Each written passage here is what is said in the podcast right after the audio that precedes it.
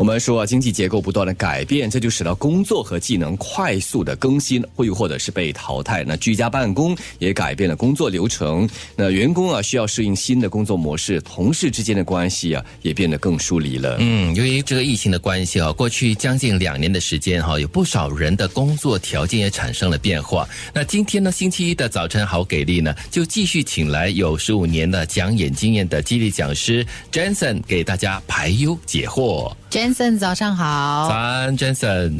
早上好，大家早上好，我是 Jason。大家的心情如何？还不错。像我一样还在居家办公。其实这一年多来呢，真的有很多的变化了。有些人可能面对工作上的挑战，被裁队啦、换工作啦，或者在工作职务方面呢，出现了重新调配的一些安排哦。那在外在的条件的改变方面呢，会产生什么内在的问题呢？你觉得？内在就是关于我们心理，还是关于我们怎么样思维啊，还是我们的心态哦？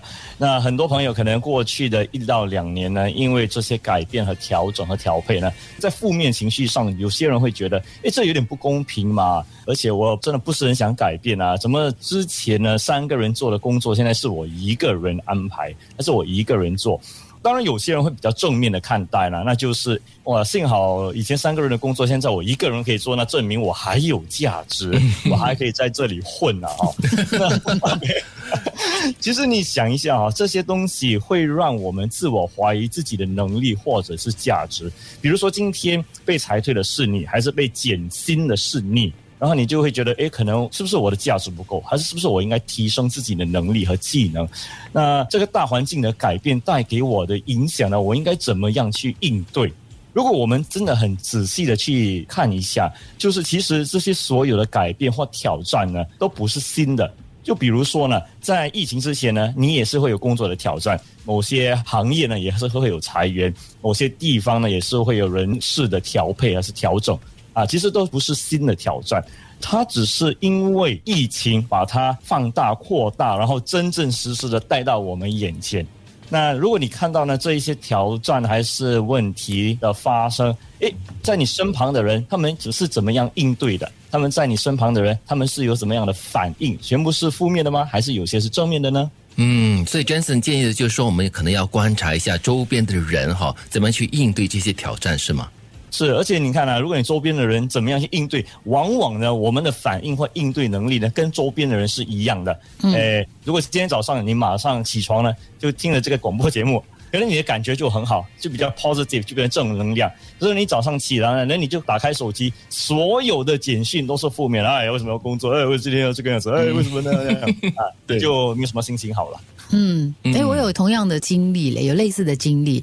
就是我的朋友呢，在疫情发生的初期呢，他马上受到冲击。我好几个朋友呢，就面对被裁退的情况。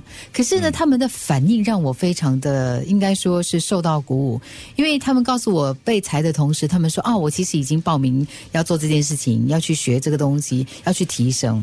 然后当中呢，大概每一位啊，他们大概在两三个月之内呢，除了自己重新调整之外呢，很快。就找到新的工作，而且很快就融入一个新的文化当中了。对呀，这些就是我们讲的，因为大环境的改变而带来的机会。我们那时也讲到，有得必有失，或者有失必有得，一定有一些机会的。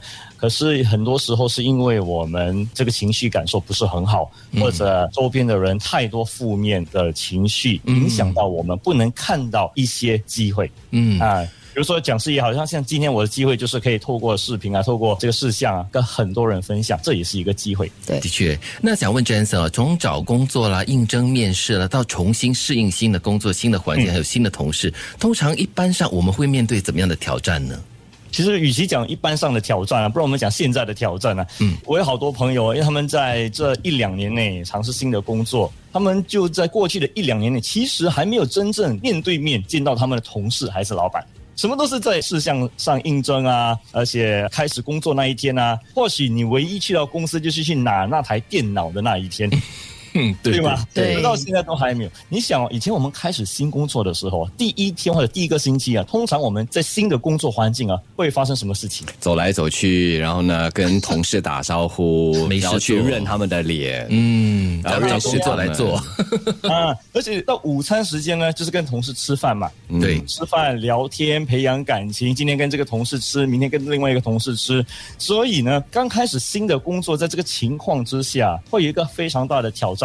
那就是人与人之间的那个感情要怎么去建立，尤其是哦，这是新的公司，你不认识的人，同事也不认识你，那这个感情不建立好呢，这个团体的凝聚力就没有了，而且你也不会觉得有一个归属感。嗯，这时候这个当主管的、当老板的哈，头就大了哈。哎呀，这个人与人之间的关系还没做好，还没建立起来，工作要怎么开始呢？我们第二段再和 Jensen 一起聊。